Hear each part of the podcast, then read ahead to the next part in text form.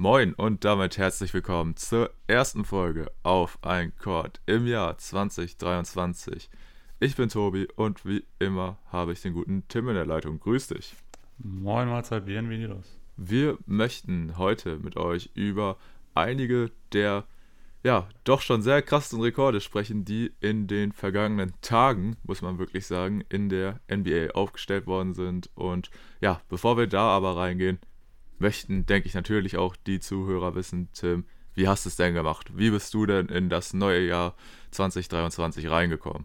Ähm, ja, relativ entspannten gemacht. Ich bin jetzt auch sowieso schon seit ein paar Jahren nicht mehr so der, der ganz große Freund vom Silvesterabend. Einfach weil mir, ja, weiß ich nicht, mich stört das mal so ein bisschen, wenn, wenn Leute jetzt aufgrund des Kalenders sagen, sie müssen jetzt dies und das irgendwie machen. Aber äh, will ich jetzt auch keinem irgendwie schlecht reden. Ja, ich jedenfalls äh, habe da einen relativ entspannten gemacht. Ähm, dieses Jahr ist jetzt so bei mir an sich eigentlich auch noch nicht so sonderlich viel passiert, was ich jetzt hier berichten könnte. Ähm, deswegen weiß ich nicht, hast du da ein bisschen mehr zu berichten vielleicht? So viel mehr tatsächlich auch nicht, weil ich stimme dir da grundsätzlich zu. Silvester an und für sich grundsätzlich total overrated. Also finde ich auch ganz schwierig, dass man da aufgrund des Kalenders immer sagen muss, boah, jetzt äh, müssen wir hier richtig äh, was Besonderes machen, eine Riesenveranstaltung und so. Deswegen bin ich da eigentlich auch nicht so der große Fan von, muss ich ehrlich sagen. Und auch generell dieses Ganze mit den Böllern und so bin ich eigentlich echt nicht mehr so der Fan. Die Diskussion wollte ich jetzt auch nicht anfangen. Also. Ja, ja. Äh, ich glaube, da sollte auch jeder, da der ein bis zwei funktionierende Gehirnzellen hat, sollte da auf jeden Fall die Einstellung zu haben, dass der Scheiß halt unnötig ist. Wobei es halt auch jetzt wieder so war, ähm, wir haben in einer etwas größeren Gruppe gefeiert und als wir dann um 0 Uhr halt rausgegangen sind, also wir hatten jetzt so keinen Stuff zu böllern, was auch nicht tragisch war, aber direkt gegenüber von dem Haus, wo wir waren, da kam dann halt so eine Riesengruppe an äh, Kindern raus. Keine Ahnung, waren bestimmt so 8 bis 10 oder so, wahrscheinlich von so einer Großfamilie oder so. Und die haben da echt so eine halbe Stunde voll ein abgezündet. Ne? Die hatten den Spaß ihres Lebens und so. Und da kann ich dann noch sagen, okay, bei Kindern so kann ich es irgendwo verstehen, wenn denen das halt so Spaß macht und wenn die das dann einen Abend im Jahr mal machen können. Aber grundsätzlich, wenn man dann auch schon wieder so gelesen hat, was da alles für eine Scheiße passiert ist, wie sich da Leute selber verletzen, weil die da irgendeine Scheiße aus Polen oder so gekauft haben oder so, das, äh, ja, böllert einfach nicht. Also, wie gesagt, den Spaß kann man vielleicht den Kindern oder so überlassen, mit Aufsicht natürlich, aber ja, ich finde es ein bisschen unnötig. Aber ich bin jetzt, wie gesagt, auch nicht so super spektakulär dann ins neue Jahr reingekommen. Aber ja, auf jeden Fall doch irgendwo ganz gut und ja, habe natürlich jetzt auch in, der, in dieser Woche noch Urlaub gehabt und hatte dadurch natürlich auch die Möglichkeit, viel von der NBA mitzuverfolgen. Und da ist ja in der Vergangenheit jetzt, oder in der kurzen Vergangenheit muss man ja sagen, ist wirklich einiges passiert. Und über die krassesten einzelnen Individualperformances möchten wir heute mit euch sprechen. Und ja, da haben wir uns jetzt besonders drei Spiele rausgesucht. Tipp, möchtest du die vielleicht kurz einmal vorstellen? Ja, die drei Spiele, um die es geht. Ich denke, da äh, kann man sich auch schon ein bisschen denken, wovon wir gerade sprechen. Es sind äh, drei Spiele von drei verschiedenen Spielern, die ja, den Rahmen doch, was so Stats angeht, ein bisschen gesprengt haben. Damit zum einen Luca gegen die Knicks mit, seinen, äh, mit seinem 60-Punkte-Triple-Double, dann natürlich die 70-Punkte-Performance von Donovan Mitchell gegen die Chicago Bulls. Und der gute Janis darf natürlich auch nicht fehlen mit seinen 55 Punkten, seinem Career-High gegen die Wizards. Gut, und dann würde ich sagen, gehen wir da auch einfach chronologisch vor, indem wir halt über die ja, Rekordleistung der Spieler sprechen und das Spiel, was von heute aus gesehen am längsten zurückliegt und das ist auch ein bisschen krass, weil es halt immer so lange ist. Es war zwar schon im letzten Jahr, am 27. Dezember haben die Dallas Mavericks zu Hause die New York Knicks empfangen und es war ein Spiel, was jetzt natürlich alleine aufgrund der ja, ich will jetzt nicht sagen Verbundenheit, aber die, die beiden äh, Franchise haben ja schon eine gewisse Vorgeschichte, jetzt gerade auch in der Vergangenheit, dass häufiger Trades oder Free Agents des jeweils anderen gesigned worden sind. Gerade auch so eine Brunson Heimkehr oder so, auf die wurde natürlich äh, ja, sich gefreut. Er hat jetzt im Endeffekt nicht gespielt, stand nur an der Seitenlinie, weil er Hüftprobleme hatte. Und ja, trotzdem, glaube ich, war jetzt nicht allzu großer Hype vor diesem Spiel, muss man sagen. Die Mavs kamen ja da gerade auch erst aus den Christmas Games gegen die Lakers, wo es in der ersten Hälfte ganz schön schlecht aussah, die dann aber ein absolut starkes drittes Viertel abgerissen haben, da 51 Punkte gescored haben. Und ja, so kam es dann zu diesem Aufeinandertreffen. Und da hat man auch wieder relativ früh gemerkt, dass Luca da auf jeden Fall on a mission ist, wie man so gerne sagt. Trotzdem, die Knicks auch richtig stark gespielt, haben über weite Strecken geführt und auch noch sehr, sehr lange bis zum Ende des vierten Viertels, denn da ist dem Mavs echt ein, ja, Miracle schon fast gelungen, wie sie es geschafft haben, einen 9-Punkte-Rückstand mit nur noch 33 Sekunden auf der Uhr es geschafft haben, den auszugleichen. Ich glaube, es ist eh so ein Stat, das ich weiß gar nicht, ob das überhaupt ein Team irgendwie nochmal gelungen ist in NBA-Geschichte. Also bestimmt schon irgendwie, aber ich habe auch irgendwas gelesen, dass es halt schon ewig lange her ist. Die genaue Zahl habe ich jetzt da auch nicht mehr auf dem Schirm, aber ja, sie haben es auf jeden Fall geschafft und da auch entscheidend bei gewesen, natürlich Luka Doncic, der schon während der regulären Spielzeit es geschafft hat, das äh, ja, Franchise High von Dirk Nowitzki einzustellen, was ich davor bei 52 Punkten lag. 53. Und das hat 53, Entschuldigung. Und das hat er halt dann überboten. Und ja, auch in der letzten Aktion einfach extrem, ja, ikonisch irgendwie gewesen, wie Luca in der Linie steht. Er macht den ersten. Mavs sind immer noch mit zwei hinten. Man weiß, okay, er muss jetzt absichtlich verwerfen. Macht er auch. Und dann springt der Ball eigentlich gar nicht zu ihm, sondern halt zu vier Leuten oder so, die um ihn rumstehen. Der Ball rutscht trotzdem irgendwie durch, fliegt Luca in die Hände. Er schaltet natürlich schnell und haut das Ding rein. Bam, Overtime. Und das war echt ein richtig krasser Moment. Man hat auch richtig gemerkt, ähm, wie das American Airlines Center da wirklich explodiert ist, weil natürlich jeder gecheckt hat, okay, wir sehen hier gerade richtig Historisches. Uh, und Luca hat dann natürlich auch noch in der Overtime geballt ohne Ende, muss man einfach sagen. War ein bisschen krampfhaft, hat ein bisschen gedauert, bis die Teams überhaupt gescored haben. Luca halt wieder dann, glaube ich, vor der Linie hat die ersten Punkte gemacht.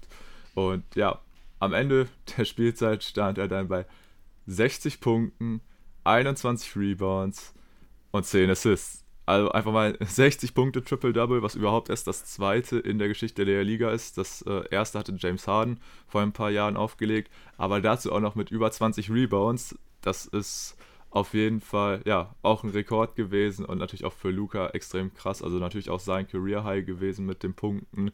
Dazu halt, haben wir ja vorhin schon gerade gesagt, äh, die meisten Punkte, die Maverick jemals erzielt hat und dann das halt alles in so einer äh, ikonischen Performance, auch noch vor den Augen der ja bislang größten Mavericks-Legende Dirk Nowitzki, der auch vor Ort war. Das auf jeden Fall alles einfach eine coole Story, muss man wirklich sagen, wie Luca das geschafft hat.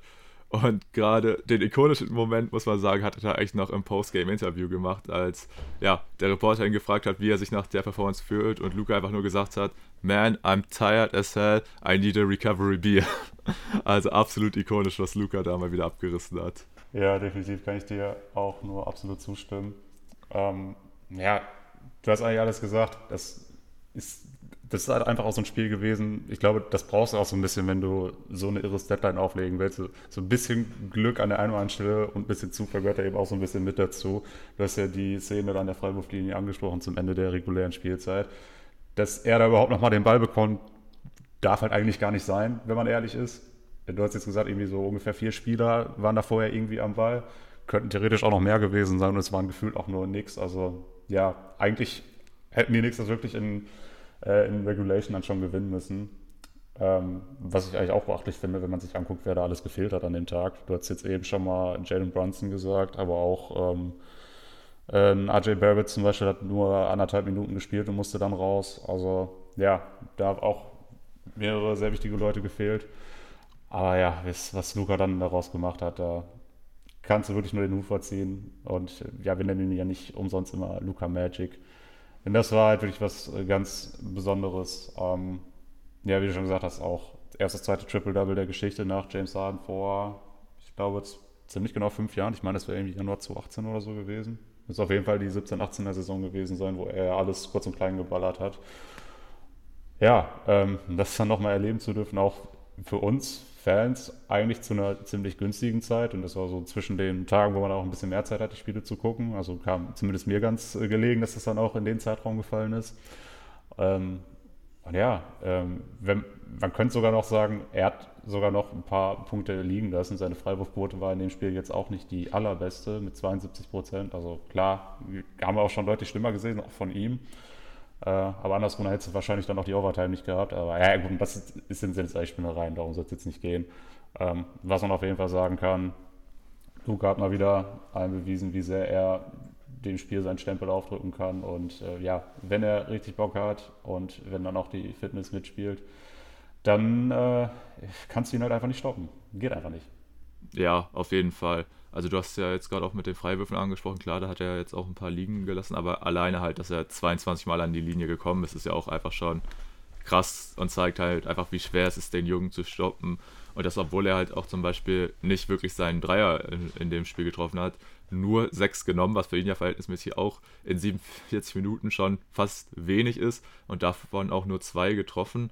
Also das äh, hat man auch schon mal anders von ihm gesehen und trotzdem hat er es halt einfach wirklich, ja, wie so häufig geschafft, die gegnerische Defense einfach ganz in seinem eigenen Tempo auseinanderzunehmen. Und das ist halt auch einfach krass, weil die Knicks, muss man ja auch sagen, auch wenn die jetzt wieder ein bisschen schwächer sind, aber hatten auch einen härteren Schedule, die haben sich gerade vor den Christmas Games schon ganz schön gemacht. Und klar, jetzt mit Brunson und Barrett natürlich so, ja, zwei der mitwichtigsten Spieler ausgefallen, aber auch wenn ich mir so das äh, Matchup so angeguckt habe, klar, du hast generell niemanden wirklich, der Luca gut verteidigen kann. Ich denke, am ehesten wäre es wahrscheinlich sogar noch RJ gewesen bei den Knicks.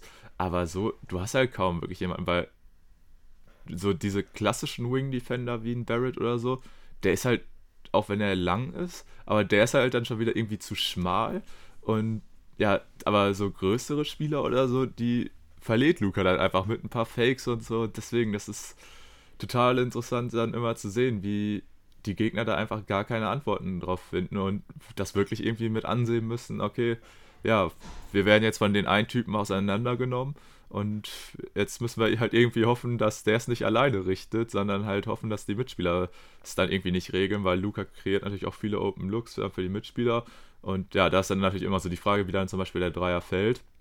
Aber ja, in dem Spiel, auch wenn da der Support für Mitspieler nicht allzu gut war, muss man sagen, hat es trotzdem auch noch gut geklappt. Und Dinwiddie hat noch 25 aufgelegt und Wood 19. Und ja, das hat dann auf jeden Fall auch dazu geführt, dass man diese Knicks schlagen konnte, die auch an diesen Abend, muss ich wirklich sagen, halt gerade auch offensiv gut waren. Und Quentin Grimes hat 33 Punkte erzielt, Quickly 15 Assists gespielt als Starter, was auch ziemlich krass war. Und auch ein Randall hatte eigentlich ein gutes Spiel.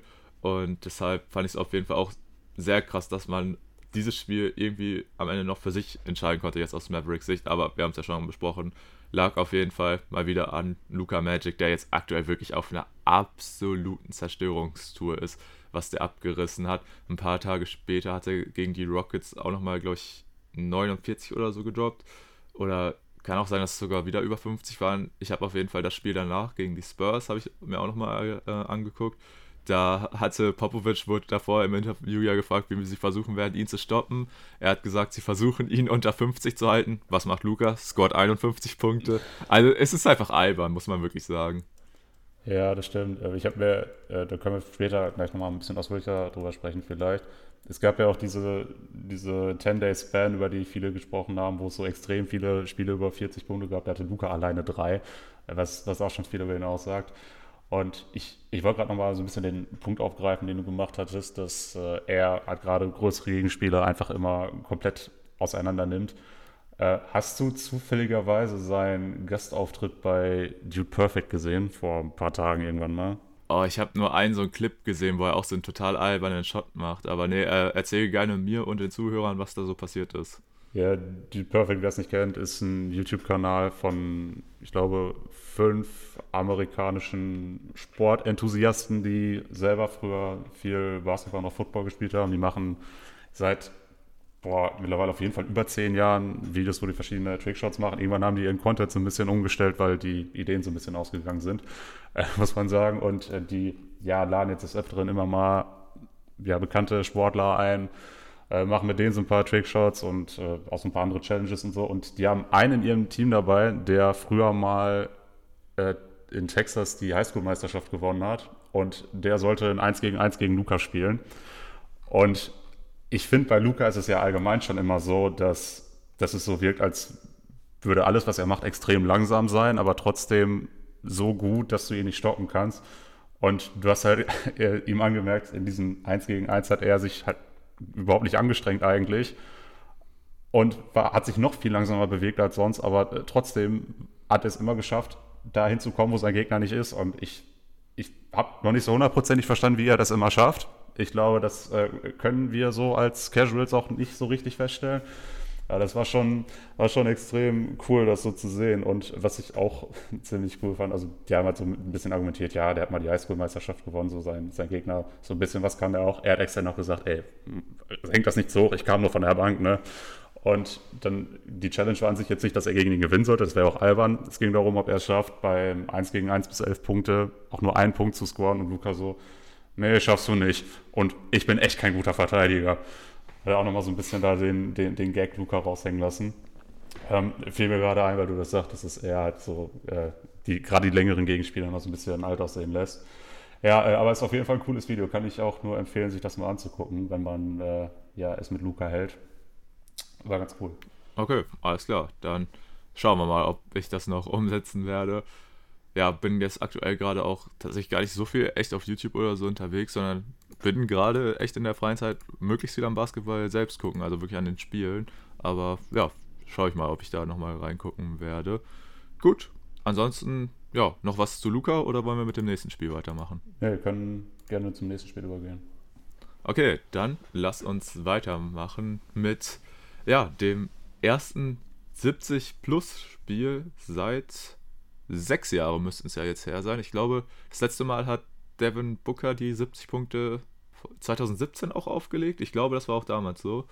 Ähm, ja, damals, wer sich dran, äh, oder wer sich vielleicht nicht dran erinnert, äh, Devin Booker, damals, glaube ich, noch als ah, 2017 müsste er, glaube ich, in seinem dritten Jahr gerade gewesen sein.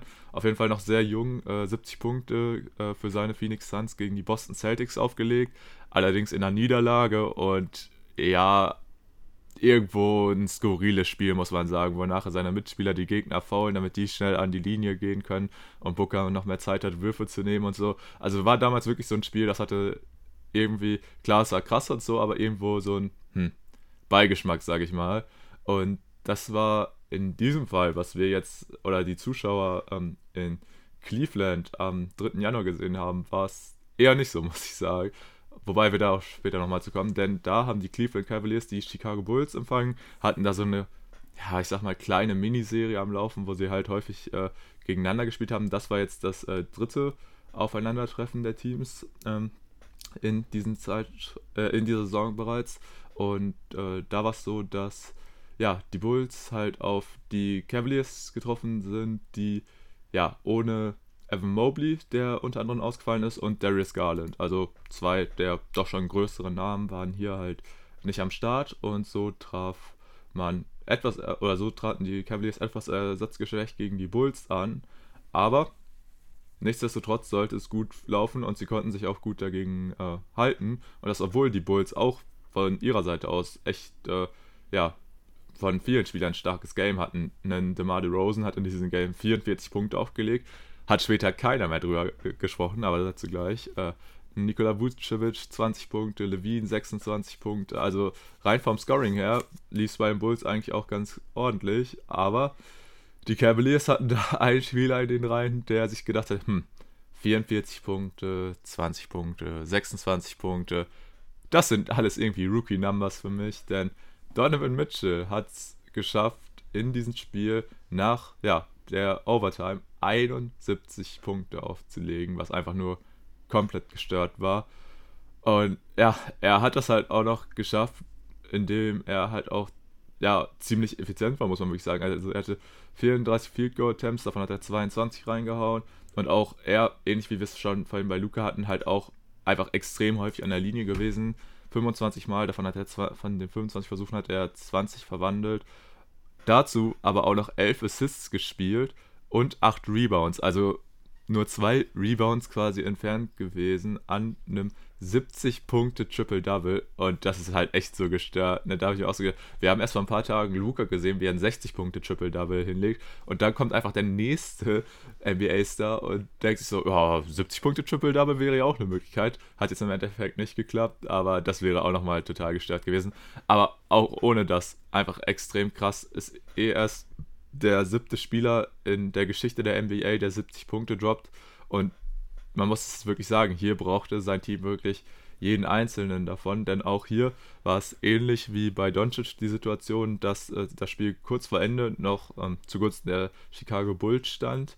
Und ja, Mitchell dann an der Linie war und man wusste, er muss seinen Freiwurf verwerfen. Ja, und da kam es dann zu einer Szene, die halt jetzt erst im Nachhinein so ein bisschen für Diskussionsstoff gesorgt hat, denn Mitchell verwirft den Freiwurf absichtlich, aber bewegt sich klar bevor der Ball den Ring berührt, schon los, um halt irgendwie an den Rebound zu kommen. Wurde halt im Endeffekt dann nicht kontrolliert, weil ihr könnt es euch denken, also für alle, die es nicht gesehen haben, auch wenn es, denke ich, die wenigsten gemacht sind, er schafft es halt irgendwie an den ganzen anderen Spielern vorbeizukommen, kriegt seinen eigenen Rebound und haut den auch rein. Dabei sah gerade Patrick Williams ziemlich schlecht aus, weil er halt nicht wirklich da seine Gegenspieler ausgeboxt hat und Mitchell halt da ja, ziemlich easy dran vorbeiziehen konnte und den Wurf dann aber auch total wild irgendwie noch getroffen hat. Ja, und so gab es die Overtime und da ist Mitchell auch komplett in den Zerstörermodus gegangen, hat da wirklich auch ganz wilde Dinger getroffen, generell im Verlauf des Spiels, einfach ganz wilde Jumper auch und ja, halt einfach diese Undeniability, dass er halt wirklich einfach wie er wollte auch zum Korb ziehen konnte und auch einfach mit immer noch so einer Energie, obwohl er am Ende 50 Minuten in den Knochen hatte, äh, trotzdem da immer auch sofort nach einem ähm, Defensiv-Rebound äh, einmal schnell angezogen und wenn der Junge halt dann auch anzieht im Fastbreak, kann da halt auch kaum einer mithalten und das ist schon echt beeindruckend zu sehen gewesen, wie er das alles so gemacht hat und ja, deswegen Tim auch erst die Frage an dich, ey, was hast du zu dieser Performance von Donovan Mitchell? Ja, ähm, was soll ich sagen? Also das war auch ein absolutes Masterpiece von ihm, auch wenn es in einer gewissen Weise auch einen, kleinen Beigeschmack hat. Jetzt nicht so heftig wie das bei Booker da vor ein paar Jahren. Ähm, aber auch da hat wieder diese entscheidende Szene an der Freiwurflinie.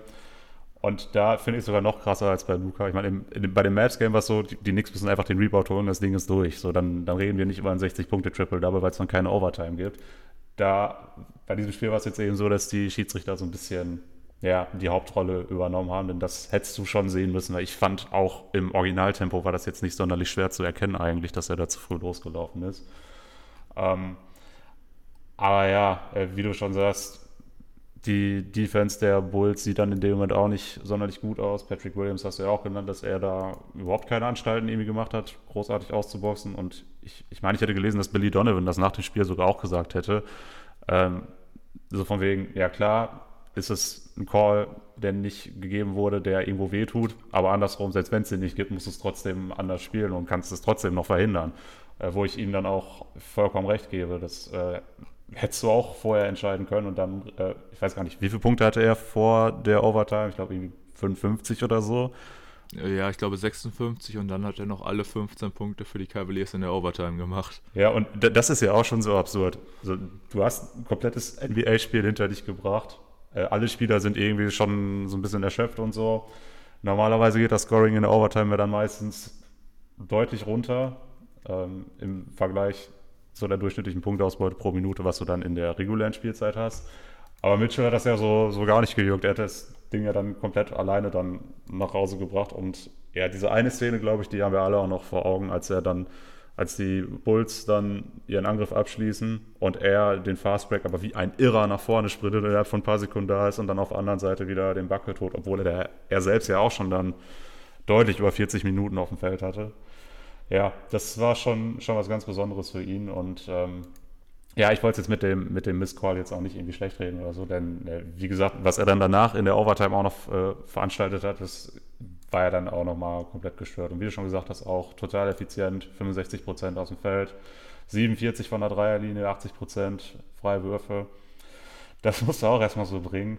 Also deswegen da, klar hat es irgendwo so, so, so diesen ja, leichten Beigeschmack, aber trotzdem natürlich eine brutale Performance, die noch keiner mehr nehmen kann.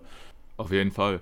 aber ist schon echt irgendwie interessant, wie sowas dann in einem Spiel durchrutschen kann. Ne? Also klar, die Refs müssen es irgendwie sehen, aber ich weiß jetzt auch gar nicht, ob Chicago da schon ihre Challenge verbraten hatte, weil ansonsten hätten sie es ja eigentlich dann auch noch mal anfechten können. Aber das habe ich ehrlich gesagt jetzt gerade auch gar nicht mehr auf dem Schirm.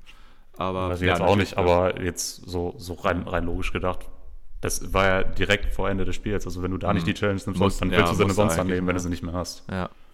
Aber ist dann auch vielleicht sowas so, da achtet man in dem Moment oder so dann vielleicht nicht drauf, weil es alles auch irgendwie ja dann so schnell geht und so. Und ja, gerade auch das mit diesen Freiwürfen und eher los und so, das ist, gefühlt habe ich aber auch so, dass das teilweise halt dann einfach nicht gepfiffen wird. Gibt da ja auch so eine ziemlich, so einen ziemlich bekannten Clip, wo irgendwie Steven Adams das macht und wirklich quasi schon beim Wurf, wenn man das bei ihm so nennen kann, hochspringt und dann den Rebound sich natürlich easy schnappen kann und dann zu Westbrook zurückpasst, also noch bei OKC-Zeiten und Westbrook dann Pull-Up-Dreier zum, äh, auch glaube ich, zur Overtime oder so reinhaut. Also auch irgendwie eine ganz wilde Sequenz und da sagt er ihn halt quasi auch schon, bevor er zur Linie geht, ey, sei äh, bereit, so, wenn ich den Ball hole und so. Und halt dann auch ganz klare Violation, aber ja, weiß ich nicht, irgendwie kann man damit wohl anscheinend ganz gut durchkommen.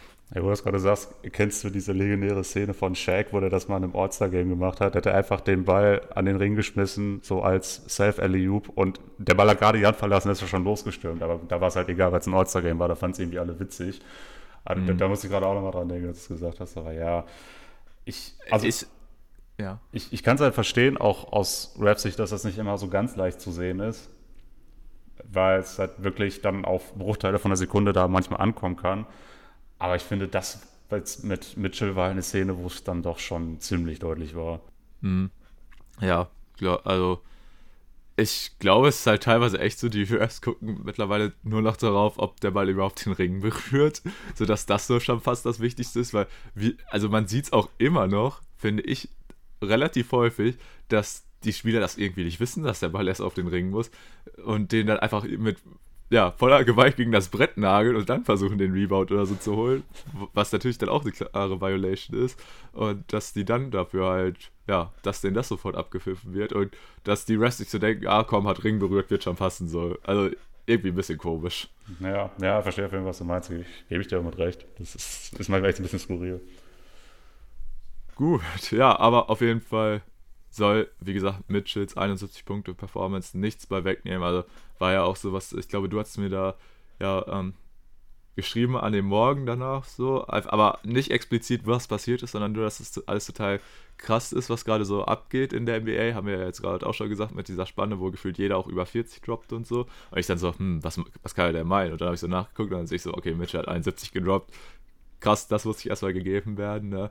Und ja, aber auch dann diese ganzen Szenen danach war einfach extrem geil, wie er dann im Endeffekt, äh, mit, als er bei 69 Punkten steht, an der Linie steht, den Freiwurf reinmacht und ja, hat natürlich auch die Halle komplett explodiert. Du auch einfach an der ähm, Seitenlinie siehst du dann auch die Cavs-Bank, wie die sich für ihn freuen und dann, als er auch noch den zweiten reinmacht, und generell dann einfach diese Jubelszenen danach, das war schon richtig cool, wie ein äh, äh Chaddy Osman dann auch nochmal die MVP-Chance angestimmt hat und so im Postgame-Interview und so. Das war schon richtig geil und man sieht halt einfach bei den Cleveland Cavaliers so in dieser Konstellation funktioniert es halt einfach richtig gut, die Vibes sind einfach richtig stark und auch Mitchell, ey, also der Trade ist ja wirklich Gold wert gewesen für die, die Cavaliers, dass sie es echt geschafft haben, sich den Jungen reinzuholen, ist halt einfach nur eine super Story, muss man echt sagen.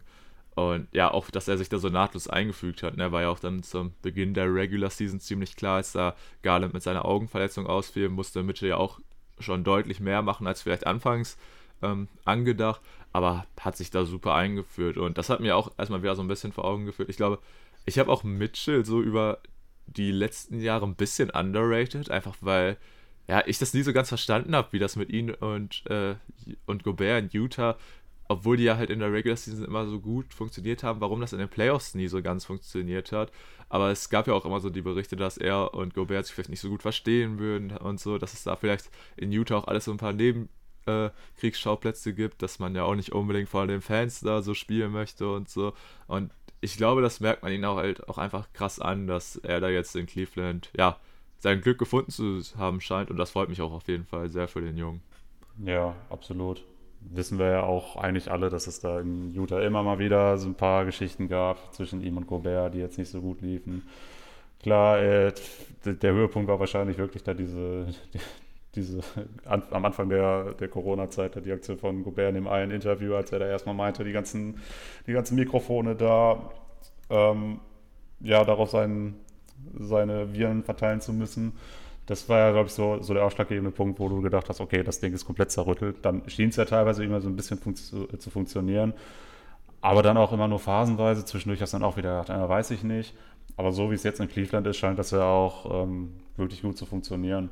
Also gebe ich dir vollkommen recht, er hat sich da super eingefügt. Wir hatten ja auch vorher, vor der Saison so ein bisschen spekuliert, ja, wie ist denn das jetzt? Ist, soll er jetzt tatsächlich so der Star in dem Team sein, wonach es jetzt zumindest erstmal nach aus zu sein scheint? Äh, und ja, müssen wir mal gucken, wie es weitergeht. Also Cleveland ja auch allgemein ein super spannendes Team, kann man ja vielleicht an der Stelle auch nochmal erwähnen. Und was ich auch nochmal loswerden möchte, natürlich gab es auch nach diesem 71-Punkte-Spiel dieses legendäre Will Chamberlain-Gedächtnisfoto, wo er seine Punktzahl auf ein weißes Blatt schreibt und in die Kamera hält. Ähm, das, das darf natürlich nicht untergehen. Das muss man natürlich auch machen, wenn man über 70 gescored hat. Ja, auf jeden Fall. Nur, das ist halt auch schon wieder, wenn man das so mit Booker vergleicht, es sieht halt deutlich äh, besser aus, wenn das Team gewonnen hat und man auch wirklich so merkt, so, okay, die Freude, oder irgendwie die Freude kommt da so ein bisschen authentischer rüber, als halt bei dem von Booker, wo sich das Team, was gerade verloren hat, hinstellt in die Kabine und irgendwie am Feiern ist. Weil es natürlich krass ist, dass jemand 70 Punkte gescored hat, aber keine Ahnung, irgendwie wirkte das bei, bei den Cavs irgendwie alles so ein bisschen harmonischer oder so. Deswegen, ja, fand ich es auch einfach richtig krass und ja, heftigstes Scoring-Game seit Kobe Bryant vor, vor mittlerweile auch 17 Jahren. Also es ist halt einfach heftig, was äh, ja, Donny Mitchell da abgerissen hat. Von daher Shoutouts an der Stelle. Und ja, hast du sonst noch was zu dem Game oder wollen wir weitergehen? Nee, also gut. An der Stelle vielleicht nochmal erst das dritte 70-Punkte-Spiel im neuen Jahrtausend. Aber dann würde ich auch sagen, können wir weitermachen. Nice. Okay. Alles klar.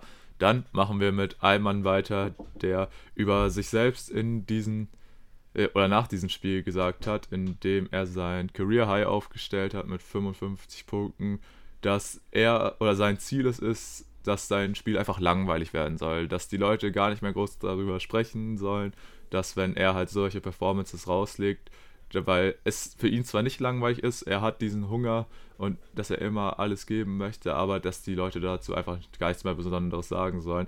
Aber wenn ein Spieler mit 55 Punkten sein Career High erzielt, dazu noch 10 Rebounds und 7 Assists auflegt, ich denke, da kann man auf jeden Fall dann doch ein bisschen drüber sprechen. Und auch wenn diese Zahlen für Janis Antetokounmpo vielleicht gar nicht mal so krass aussehen, äh, muss man echt sagen, okay, da muss man auf jeden Fall drüber sprechen, denn ja, die erste Frage, die ich da auch an dich hätte, Tim, 55 Punkte, hättest du, hättest du vorher gedacht, dass äh, das Career High von Janis höher liegt oder wie war da so deine Einschätzung zu? Weil ich muss sagen, ich, mich hat es echt so ein bisschen überrascht. So. Ich hätte schon fast gedacht, dass er schon mal höher gewesen wäre, aber war er tatsächlich nicht. Ähm, also ich war mir ziemlich sicher, dass er noch keine 60 hatte. Dass es jetzt tatsächlich das Career ist, wäre ich mir jetzt nicht sicher gewesen. Aber ich hätte schon vermutet, dass er irgendwo so im mittleren 50er-Bereich irgendwann mal war. Ähm, da gab es ja auch beispielsweise da Game 6 in den Finals 2021, da hatte er auch 50 oder 51 oder sowas. Und da, mhm. da denkst du halt auch, also wenn du das in den Finals bringen kannst, dann wird es in der Regular Season ja noch ein bisschen einfacher sein eigentlich. Ähm, aber nee, so aus dem Stehgreif hätte ich jetzt auch nicht gewusst, dass es sein Career High ist. Genau, das war nämlich auch so mein Gedanke, weil ich glaube, es waren 50 Punkte, die er in den äh, Game 6 hatte. Und da habe ich gedacht, so, okay, dann wird er doch in der Regular Season safe schon mal den einen oder anderen Punkt mehr gehabt haben. Ich glaube, davor lag es jetzt bei 52 und das hat er äh, halt in dem Spiel gegen die Washington Wizards am äh, 4. Januar hat er das gebrochen. Und das war halt auch einfach so ein Spiel, das habe ich mir im Nachhinein angeguckt und habe mir einfach, also jedes Mal einfach immer, gerade auch gegen Ende, wenn Janis dann den Ball hatte und einfach zum Korb gezogen ist, es hat halt immer funktioniert oder so gut wie immer funktioniert und du, du stehst da, da halt irgendwann wirklich nur und schüttest die ganze Zeit mit dem Kopf, weil du dir so denkst, was passiert da gerade? Also wie kann ein Mann eine komplette Defense so zerstören und einfach, ja, auch einfach so einfach so viel besser als alle sein, so diese Ability, die ich vorhin auch schon gesagt hatte, dass niemand den aufhalten kann. Das ist halt einfach so krass. Und klar, das sehen wir jetzt von Janis, wie gesagt, schon wirklich so häufiger oder das ist eigentlich eine Regelmäßigkeit. Aber halt dann, wie gesagt, dann auch hier diese 55 Punkte zu droppen, wo sein Team es natürlich auch gebraucht hatte, das war halt einfach wieder extrem beeindruckend. Und äh, was man da auch nochmal lobend hervorheben musste, er war auch in diesem Spiel hat er wieder eins, wo er extrem gut von der Freiwurflinie war, hat er 15 von 16 getroffen. Also auch ein bisschen die Vibes von diesen Game 6, wo er ja auch so stark von der Linie war. Das ist ja auch immer noch sowas, wo man bei ihm sagen muss, hm, das, da kann es immer noch schwierig dran sein. Aber da hat man auch erstmal gesehen, also Janis obwohl er dann zum Beispiel den Dreier nicht im Repertoire hat, den er jetzt in diesem Spiel halt auch nicht getroffen hat, trotzdem dann in der modernen NBA 55 Punkte aufzulegen, ist einfach nur extrem beeindruckend. Und generell bei Janis, auch wenn jetzt dieses einzelne Spiel fast im Vergleich zu den anderen so nicht ganz so krass wirkt, muss man auch einfach sagen, bei Janis ist es halt auch einfach die, ja, diese gesamte Span, die er in den letzten Tagen hat, wo er dann mehrere 40-Punkte-Spiele raushaut oder 40-Punkte-Triple-Double und so, das ist einfach total geisteskrank. Wenn, und gerade auch, wir haben jetzt auch drüber gesprochen, auf was für eine Mission Luca ist. Bei Janis muss man ja fast sagen, ist genau das gleiche. Also der Typ ist ja auch komplett gestört drauf. Ja, und was bei ihm dann auch nochmal so ein bisschen anders ist als bei Luca und bei Mitchell, ist eben, dass er halt auch noch eine viel größere Rolle am defensiven Ende hat. Also es ist bei ihm ja nicht nur so, dass er dann diese 40, 50 Punkte Spiele mal auflegt. Er hatte jetzt ja auch mehrfach hintereinander dann 20 Rebounds noch dazu beispielsweise. Aber er ist ja einfach eine andere Rolle, die er da spielt.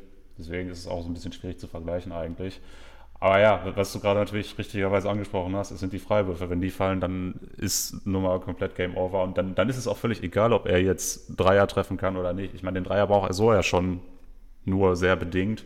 Aber wenn er dann eben 94 Prozent von der Freiwurflinie trifft, dann ist, ist das halt wirklich geschenkt. Dann, dann kannst du ja gar nichts mehr machen. Wenn es dir nicht mehr, mehr was bringt, ihn zu faulen, dann ja, dann, dann kannst du eigentlich auch wieder in die Kabine gehen, denn dann, dann kannst du den Typen nicht, nicht am Scoren hindern.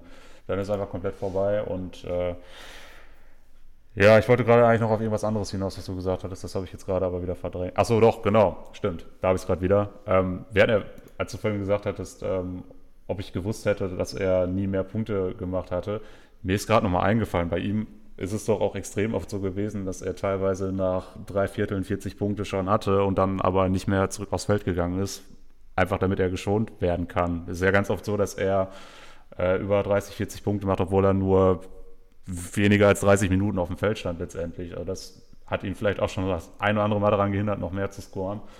Ähm, ja, das vielleicht nochmal kurz dazu. Aber ja, was er jetzt auch schon wieder gemacht hat über, über, einen längeren, über eine längere über einen längeren Zeitraum. Das sucht halt schon seinesgleichen und äh, er, ja, wie, das, das fand ich auch gut, dass du es angesprochen hast in dem Interview, dass er halt wirklich diesen Punkt erreichen will, an dem es die Leute nicht mehr interessiert, wie viele Punkte er macht. Der ist ja echt auf einem verdammt guten Weg. Ich habe auch in Social Media so ein paar Stimmen nach dem Spiel gelesen, dass viele Leute sagen, ja, irgendwie, irgendwie lässt er das mittlerweile komplett kalt, wenn der Typ über 50 macht. Einfach weil wir es mittlerweile mehr oder weniger gewohnt sind von ihm.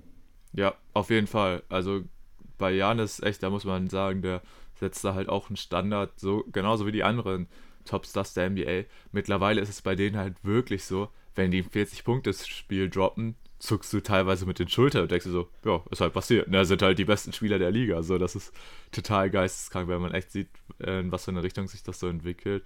Wenn man das halt noch gerade so mit der, ja, mit dem Talentlevel der Liga auch so vor ein paar Jahren und so vergleicht, äh, da war es ja teilweise echt richtig besonders, wenn jemand 30 oder so aufgelegt hat und also natürlich sind 30 Punkte Performance immer noch krass, ne, aber also bei den, gerade bei den Stars oder so, denkst du halt auch meistens nur so, hm, ja, haben die halt im Tank, ne? So Casual Day. Deswegen finde ich das dann auch so interessant, um jetzt vielleicht auch mal so den Punkt dazu zu bringen, weil natürlich jetzt gerade auch nach dieser krassen Spanne, wo so viele heftige Leistungen waren, natürlich auch wieder so Stimmen gab, die gesagt haben, hm, ja, aber wie viel ist denn das noch wert in so einer Regular Season, die natürlich viel zu lang ist? Ich glaube, da sind wir uns alle einig, dass 82 Regular Season Spiele einfach viel zu viel sind.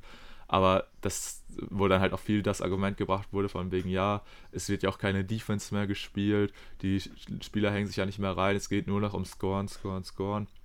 Und ja, dass das halt so ähm, einer der Hauptkritikpunkte war, dass das so in Frage gestellt wird, dass halt die Offense mittlerweile der Defense da so total enteilt ist und es, es dann ja irgendwie auch zwangsläufig ist, dass diese Rekorde so aufgestellt werden. Aber ja, weiß ich nicht. Tim, hast du deine Meinung zu, zu dieser, sag ich mal, Grundsatzdiskussion auf, zu der Wertigkeit von solchen äh, individuellen Performances? Ja, ich finde es grundsätzlich ein bisschen zu leicht, das nur auf mangelnde Defense zu schieben. Denn ich finde, man muss an der Stelle auch mal betonen, dass einfach die, die individuelle Klasse in der Liga gerade in der Breite so hoch ist, wie wir es noch nie zuvor gesehen haben. Du hast halt mittlerweile einfach nicht mehr nur eine Handvoll Spieler, sondern ich weiß gar nicht, wie viele es mittlerweile sind, denen du zutrauen würdest, eben mal 40 Punkte zu droppen in irgendeiner Nacht. Das hattest du beispielsweise in anderen Zeiten in der Liga einfach gar nicht. So in den 90ern hast du immer gesagt, ja gut, wenn so Michael Jordan 40 Punkte macht, das, das kommt schon mal vor, ja, dem traust du das zu, aber danach wird es dann irgendwie auch schon so ein bisschen eng. Und da hast du mittlerweile einfach so viele, was natürlich auch dem geschuldet ist, dass sich das Spiel verändert hat. Es ist aber, wie gesagt, eben nicht nur die Defense, die vielleicht nicht immer dann so locked in ist, wie wir es dann gerne hätten. Es hängt auch ein bisschen damit zusammen, dass der Drei-Punkte-Wurf einfach mittlerweile deutlich effizienter genutzt wird als in vergangenen Zeiten. Und was ich auch tatsächlich so ein bisschen glaube, ist, dass die Spieler in sich einfach durch einen gewissen Konkurrenzgedanken sich deutlich mehr dazu motivieren, auch solche Leistungen zeigen zu wollen.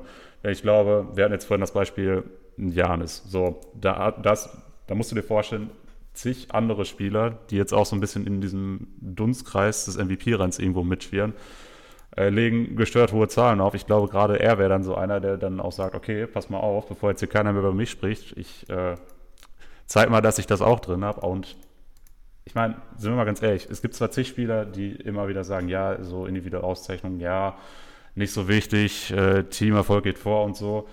Du kannst doch nicht erzählen, dass die alle nicht gerne eine MVP-Trophäe hätten. Und sobald es dann so ein bisschen in die Richtung geht, dass der Case ein bisschen schlechter wird, da denke ich schon, dass da die Motivation dann da ist, mal wieder so ein bisschen zu zeigen, dass man da doch auch gar nicht mal so die ganz schlechte Rolle spielen sollte. Von daher denke ich, ähm, ja, gibt es einfach mehrere Gründe, die man da aufführen kann, wenn es darum geht, warum wir jetzt so eine Scoring-Explosion haben. Und es ist eben nicht nur mangelnde Defense.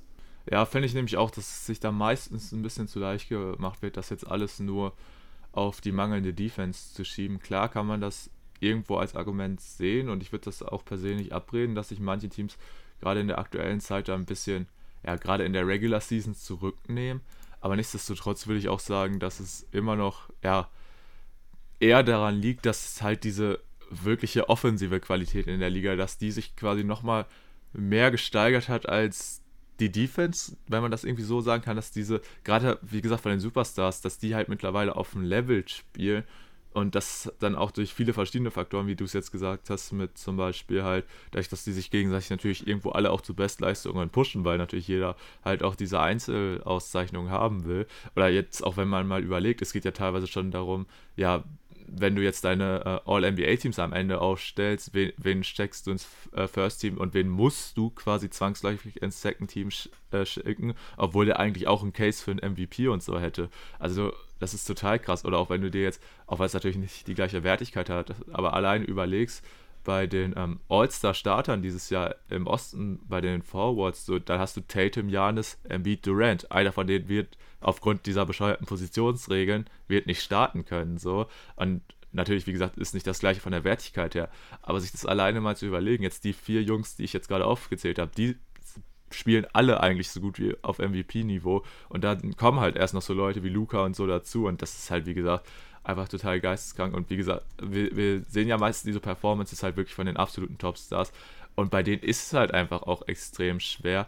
Und ich glaube halt auch, was ich vorhin schon mal so gesagt habe, bei den Knicks äh, mittlerweile hoffen halt auch einfach viele Teams so oder wissen, okay, den Typen können wir nicht verteidigen, dann müssen wir halt einfach zusehen, dass der uns abschießt, aber solange die Mitspieler dann halt nichts treffen, dann ist das halt quasi unsere beste Möglichkeit zu gewinnen, indem wir halt, ja, am besten ihn dann gar nicht mehr doppeln, obwohl es eventuell die beste Möglichkeit wäre. Aber jetzt besonders so einer wie Luca, der natürlich ein begnadeter Passer ist, wenn du ihm das Doppelteam schickst, dann wird ein freier Wurf für einen Mitspieler heraus entstehen. Und wenn das dann deine Hoffnung ist, dass halt die Mitspieler ihre Würfe bricken, ja, dann ist es natürlich auch schwierig. Ne? Deswegen, ja, weiß ich nicht. Es, es hat, glaube ich, mehrere Faktoren, aber es unbedingt nur auf die äh, schlechte Defense zu schieben, finde ich auch, ist ein bisschen zu billig. Ja, also gerade was Defense angeht, finde ich, muss man auch das immer mal so ein bisschen in dem Kontext sehen, dass es mittlerweile auch deutlich schwieriger ist zu verteidigen als jetzt beispielsweise noch vor 25 bis 30 Jahren, einfach weil es verschiedene Regelanpassungen gab. Da würde mir zum einen die defensive 3-Sekunden-Regel einfallen, die du ja zum Beispiel in Europa bis heute nicht hast. Also da könntest du beispielsweise die Zone komplett zustellen, das kannst du in der NBA nicht. Ähm, dann hast du dann irgendwann mal das Handchecking aufgehoben und solche Sachen. Also einfach durch Regelanpassung hast du es der Defense dann auch immer mal wieder schwieriger gemacht. Und dazu hast du dann eben das, was du jetzt gerade auch schon mal so ein bisschen angerissen hast, eben diese individuelle Klasse, dass du es einfach, dass du einfach genug Spieler hast, die in gewissen defensiven Konstellationen einfach bessere Lösungen finden, weil eben, wie schon gesagt, die individuelle Klasse einfach deutlich höher ist oder so hoch ist wie noch nie. Und ja, deshalb kannst du da einfach mehrere Gründe irgendwo so ein bisschen aufhören. Wahrscheinlich haben wir jetzt auch noch ein paar Sachen unterschlagen, die man da auch noch sehen kann. Ähm, ja, aber es ist halt so leicht zu sagen, die Spieler verteidigen nicht. Es ist halt schwieriger und ja, das ist auch ein Grund, warum man da mehr gegen scoren kann. Okay, ja gut, dann sind wir uns da ja, glaube ich, auch relativ einig. Also, wie gesagt, das fand ich jetzt nur ein ziemlich interessantes Argument, weil es natürlich da viele gibt, die ja auch vielleicht wieder so ein bisschen biased sind, die dann so sagen, öh, keine Ahnung, bei Jordan oder so hätte es das nicht gegeben in der Ära, aber äh, es ist halt auch so, das Spiel entwickelt sich ja auch immer weiter und deshalb, ja, finde ich es da immer ein bisschen schwierig, da so diese Quervergleiche zu ziehen, weil es halt einfach nicht so einfach ist. Und ich muss ja auch sagen, oder ich weiß nicht, wie es dir da geht, aber ich persönlich finde es auch deutlich attraktiver, wenn wir ein Spiel sehen, wo viel gescored wird, als wenn wir dann jetzt diese absoluten Defensivschlachten sehen, wo es ja teilweise dann auch einfach nicht dran liegt, dass überragende Defense gespielt wird, sondern einfach schlechte Offense. Aber also ich habe lieber so ein Spiel, was wirklich dann auch jeweils im äh, erhöhten dreistelligen Bereich ausgeht, als wenn es irgendwie so ein 85 zu 88 oder so ist. Äh, klar ist natürlich auch immer so ein bisschen die Frage, was man bevorzugt, aber ja, ich muss sagen, also mir gefällt so tatsächlich mehr.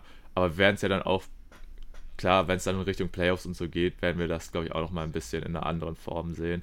Aber ja, ich denke mal, wir alle wissen, dass die Regular Season zu lang ist, aber es dann immer nur darauf zu schieben, dass die Spieler keinen Bock haben und da nicht verteidigen würden. Ich glaube, das ist auch ein bisschen überspitzt zu reden, weil ich glaube, das kann man auch den Spielern so immer schwer vorwerfen, dass die einfach da keinen Bock haben oder so, wenn die rausgehen, weil ich meine, es ist halt trotzdem so deren Job, deren Leidenschaft und dann immer zu sagen, ja, die haben da einfach nur keinen Bock drauf oder so, ist glaube ich auch ein bisschen, ja, schwierig, weil auch, auch gerade auch so bei tankenden Teams oder so, dass man denen das so vorwirft, das absichtlich zu machen.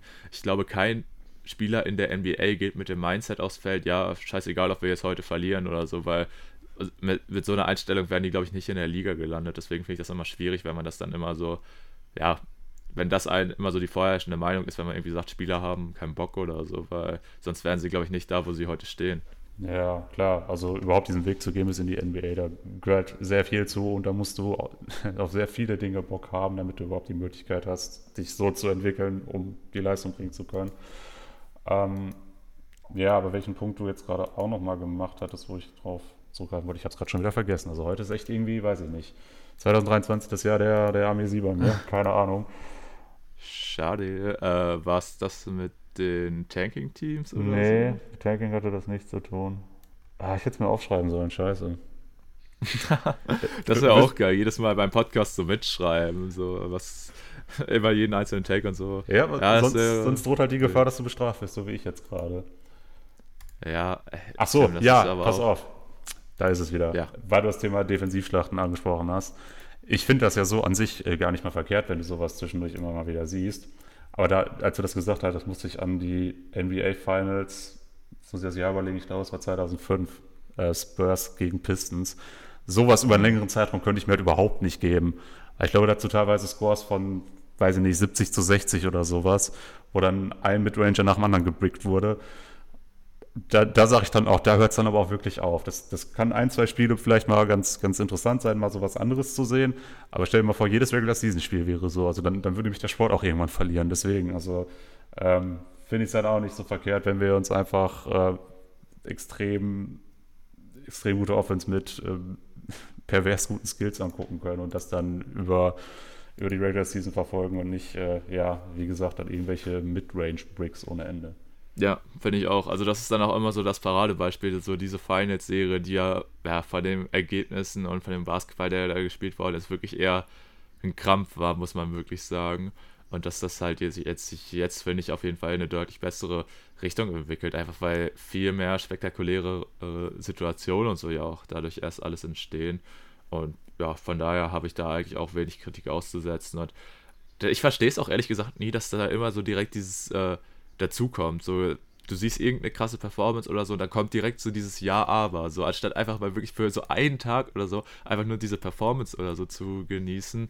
Ja, finde ich es immer ein bisschen doof. Klar, sind natürlich gerade auch die sozialen Medien äh, sind da immer ein bisschen schwierig, sage ich mal, weil es da wirklich einfach Leute gibt, die sich da rumtreiben, die nur dazu da sind, um Negativität auszubreiten.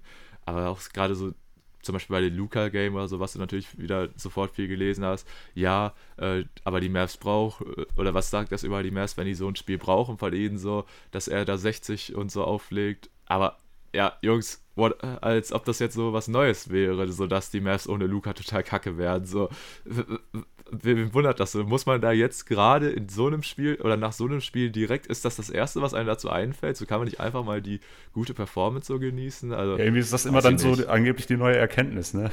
Ja, also, ja genau, als wäre es so was Neues. So, wow, guess what? Die Mess sind ohne Luca, wären die gar kein gutes Team. So, wow, wow, ist ja crazy. Und keine Ahnung, also, wie gesagt, sowas blicke ich dann so null. Aber ja, weiß ich nicht, wie gesagt, das finde ich ist immer so was, man sollte doch einfach mal solche guten Leistungen auch einfach dann würdigen und sie irgendwo genießen. Und klar kann man da im Nachhinein immer drüber reden, aber weiß ich nicht, dass es dann immer so direkt im Nachgang kommen muss, wo ich mir so denke, okay, du hast jetzt aber auch nichts äh, Groundbreaking News oder so hier jetzt gerade aufgedeckt. Von daher, ja, weiß ich nicht. Vielleicht also ja, klar habe ich jetzt ein Mavs-Beispiel so genommen, was natürlich, und dann noch war mein Lieblingsspieler, was mich da vielleicht ein bisschen mehr triggert, aber mich nervt das tatsächlich auch bei anderen Teams oder so, wenn irgendein Spieler macht irgendwas krasses und dann wird da immer direkt so, sag ich mal, ein bisschen was Negatives so drauf gegeben. Ich meine, klar kann man das auch irgendwo immer verstehen.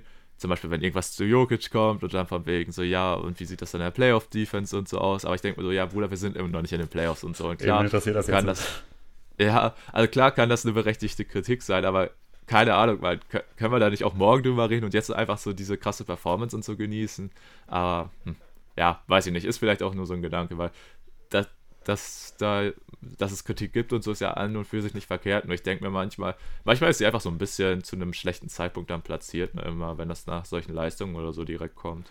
Ja, ähm, da, da habe ich gerade auch noch ein Beispiel zu. Das war jetzt auch erst letzte Nacht, als Zach Levine mal wieder mehr als ich glaube, es waren zehn Dreier, die er getroffen hat. Oder gab es dann auch einen Tweet, wo es darum ging, so in der Historie der Chicago Bulls, welche Spieler haben es geschafft, mal zehn Dreier in einem Spiel zu treffen?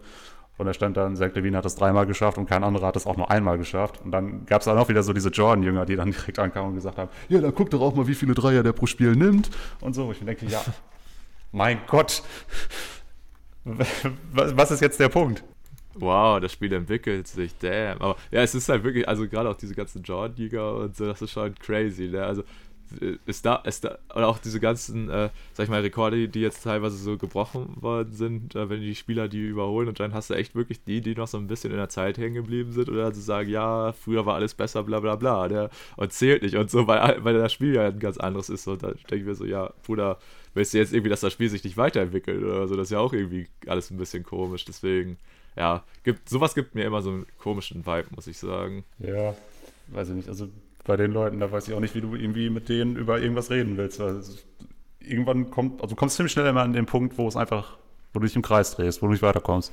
Ja, aber ist halt auch wieder so was Grundsätzliches, ne, wo ich mir so denke, warum muss man denn grundsätzlich erstmal immer das Negative und so sehen? So kann man sich nicht einfach mal, wie gesagt, für eine Nacht oder so einer geilen Performance erfreuen, so, weil ich denke mir halt auch so, Basketball ist ja für uns alle oder für einen Großteil von uns, denke ich mal, in erster Linie ein Hobby und wir freuen uns immer daran, das zu gucken und weil es einfach eine Ablenkung oder so ist. Aber wenn ich dann da immer noch nach dem Haar in der Suppe und so suchen würde, keine Ahnung, Alter, da bleibst du ja so in so einem total negativen Kreis. Deswegen finde ich das immer so ein bisschen, hm, weiß ich nie so genau, was ich dazu sagen soll. Naja, da frage ich mich auch, warum man das dann guckt, wenn man so immer das, das Negative da rauspicken will, um es einzuzeigen. Also ja, weiß ich nicht. Da bin ich auch eher so auf deiner Seite und sage, ey, ich gucke das, weil ich da Spaß dran haben will und dann freue ich mich auch, wenn irgendwas Cooles passiert, anstatt da jetzt irgendwie großartig darauf rumzureiten. Gut, dann sind das doch ganz gute Worte, um zumindest den Basketballteil abzuschließen. Oder hast du sonst noch was, was du dazu loswerden möchtest, Tim? Ja, was man vielleicht nochmal erwähnen kann, ist, ähm, es gab mal jetzt vor kurzem eine Spanne von exakt 10 Tagen, in der 27 40-Punkte-Spiele gedroppt worden sind. Das, das wollte ich nochmal loswerden. Und da war jetzt zum Beispiel sowas wie das Janis-Game, was wir erwähnt hatten, gar nicht mit drin. Also ja, selbst danach, also um das vielleicht nochmal mit einem Datum zu versehen, es ging vom 23.12. bis 2.1. Allein hatten wir 27, 40 Punkte Spiele und ich glaube, das war halt so ein bisschen auch der Grund, warum diese Diskussion jetzt entstanden ist, weil das halt einfach so viel auf einmal war in einem kurzen Zeitraum. Äh, aber ja, ich denke, warum man das jetzt so erleben kann, ich denke, das haben wir auch ganz gut dargestellt, dass es da eben verschiedene Gründe für gibt. Und äh, ja, ansonsten, äh, ja, kannst du gerne weitermachen. Okay, äh, da würde ich dann aber tatsächlich das Wort auch wieder an dich übergeben, wenn du drüber sprechen möchtest, denn wir, ich würde jetzt in den Off-Topic-Bereich gehen, denn da hast du ja gesagt, hast du da jetzt auch ein bisschen Stress rund um deine Augen und äh, falls du das teilen möchtest mit den Zuhörern, dann möchte ich doch bitten, was, was, was ist da genau los, Tim? Wie, wie sieht es da um deine Sehstärke aus? Uh, ja, ist äh, ein bisschen ein leidiges Thema eigentlich. Also, ähm, bei mir folgendes Problem, ich bin seit keine Ahnung, 15 Jahren oder so Brillenträger. Was so an sich jetzt erstmal nichts Ungewöhnliches ist. Nur bei mir war es jetzt so, dass sich über einen relativ kurzen Zeitraum dann die Sehstärke deutlich verschlechtert hat.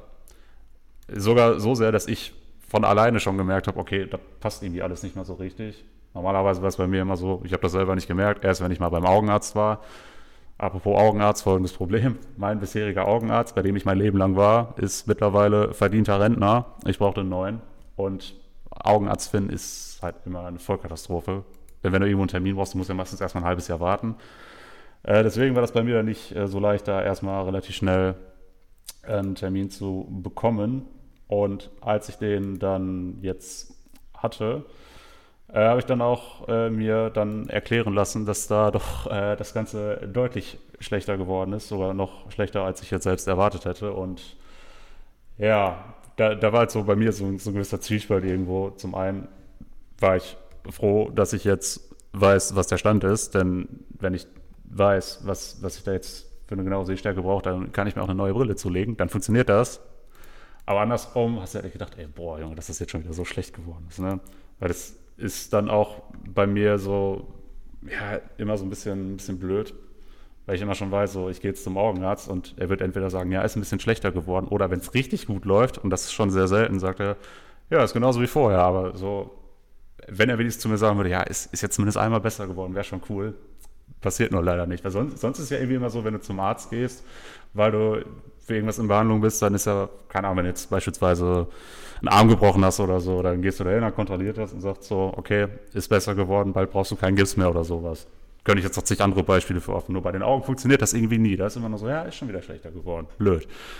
Und ja, das ist echt ein bisschen kacke, ne? Aber ich denke mir halt auch immer so, also, wie soll es auch wirklich besser werden bei den Augen, wenn die halt quasi immer diese Unterstützung durch die Brille haben, weil die gewöhnen sich da ja auch dran, oder? Also gibt es da überhaupt die Möglichkeit, dass es bei den Augen wirklich besser wird? Äh, weiß ich nicht, keine Ahnung. Ähm, Falls wir einen Optiker unter den Zuhörern haben, klärt uns bitte auf. Das äh, würde mir ein bisschen weiterhelfen. Ähm, ja, keine Ahnung. Weiß ich tatsächlich gar nicht. Also es ist ja so, dass die, die Brille sorgt ja letztendlich dafür, dass äh, die Augen wieder einen besseren Fokus bekommen. Ähm, ob das jetzt tatsächlich dann dazu führt, dass die sich von selbst gar nicht dann verbessern können, weil die gewohnt sind, weiß ich nicht. Also ich verstehe auf jeden Fall, was du meinst.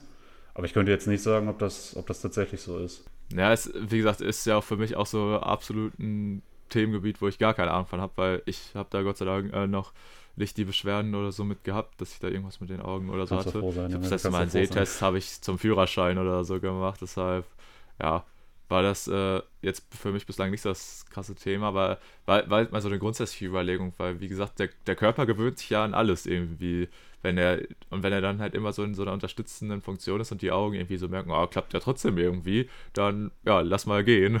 Äh, ja, weiß ich nicht, aber ist natürlich irgendwie kacke für dich, ne, dass du da dann jetzt auch immer dieses äh, ständige Umherlaufen, auch immer dieses mit den, zu den Ärzten, Optikern und so, stelle ich mir auch irgendwie ein bisschen nervig vor.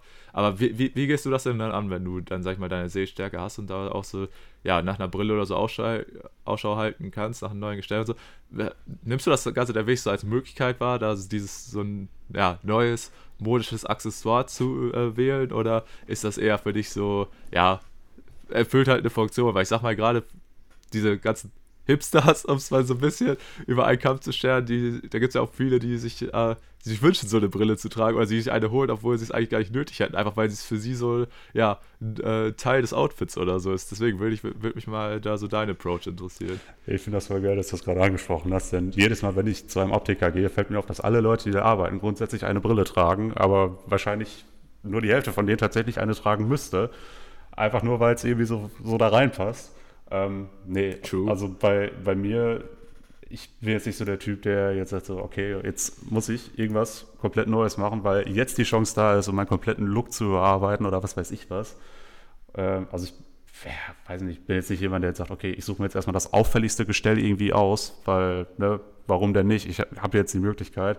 Bei mir ist dann eher so, ich gucke da durch, ähm, hoffe darauf, dass ich irgendwas sehe, was mir gefällt und dann gucke ich, aber ich muss immer so ein bisschen aufpassen, dass, dass meine Gläser dann auch da reinpassen, denn wer das jetzt nicht weiß, je schlechter die Augen sind, beziehungsweise ja, je größer die Sehstärke ist, die man braucht, desto größer sind dann letztendlich auch die Gläser und die passen dann da eben nicht überall rein. Ähm, ja, da muss ich dann so ein bisschen gucken, ob das überhaupt funktionieren kann. Muss mich dann meistens auch äh, beraten lassen, weil ich da eben dann auch nur ja, bedingt viel drüber weiß. Ähm, aber ja, bei mir ist halt so, ich gehe zu mehreren Optikern, gucke da durch, ob da was ist, was mir gefällt. Meistens ist es so, ich gehe wieder raus und bin nicht fündig geworden. Äh, war bisher bei mir jetzt auch so, um da vielleicht nochmal so ein bisschen Transparenz zu bringen. Ich war jetzt am Donnerstag beim Augenarzt. Wir nehmen am Samstagmorgen auf. Also ich hatte jetzt zwei Tage Zeit, mich schon mal so ein bisschen umzugucken und bin noch nicht fündig geworden. Deswegen könnte ich auch vorstellen, was ich heute Nachmittag vorhabe. Richtig, wieder losgehen. Ähm, ja, in der Hoffnung, da was zu finden. Aber wie gesagt, es ist halt, gerade wenn du dann auch eine gewisse Sehschwäche hast, dann nochmal ein bisschen schwieriger, dann was Passendes zu finden. Oh Mann, oh Mann, das hört sich ja echt schwierig an. Aber gut, äh, da kann man dir dann nur die Daumen drücken, dass das, ja, beim nächsten Mal da gut mitklappt. Aber ja, es ist alles, glaube ich, auch einfach so ein Thema. Es ist immer ein bisschen unnötige Kopfschmerzen, so ein bisschen, wenn du dich dann da mit auseinandersetzen musst. Und gerade auch so zum Anfang des Jahres, glaube ich, kann ich mir da ein bisschen coolere Themen äh, für vorstellen. Aber gut, man machen, steckt man halt nicht drin. Und ja, hättest du ansonsten noch off-topic-mäßig was, was du zu berichten hast? Oder wie sieht's so aus? Äh, boah, nicht wirklich eigentlich. Du, ja, gut, falls du gerade was hast, kannst du ja schon mal loslegen. Ich überlege, ob mir noch was einfällt. Ah, pff, nicht wirklich was. Äh, ich habe morgen tatsächlich mein einziges Hallenturnier beim Fußball, was eigentlich auch ganz cool ist, weil es das ja jetzt auch längere Zeit nicht gab äh, aufgrund ja, der Pandemie.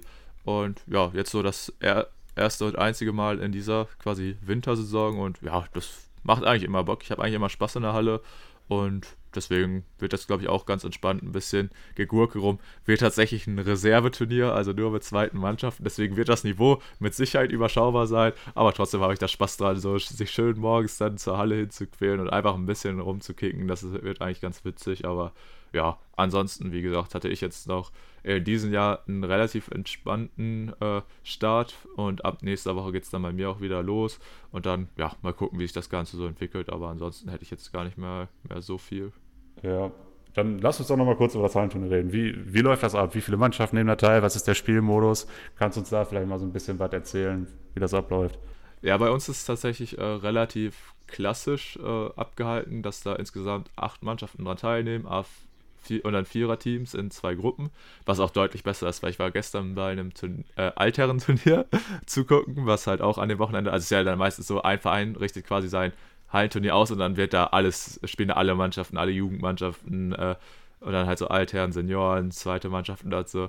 Und äh, da war es bei denen aber tatsächlich so, dass es äh, Fünfergruppen gab. Und das ist totaler Bullshit, weil du dann irgendwann mittendrin so eine übelst lange äh, Zeitspanne hast, wo du halt nicht spielen kannst. Und das ist halt richtig kacke. Deswegen finde ich das so mit äh, ja, Vierermannschaften oder so auf jeden Fall deutlich entspannter. Und ja, ist halt dann dieses, dass man in der Gruppe erstmal gegeneinander spielt, später die beiden Besten weiterkommen.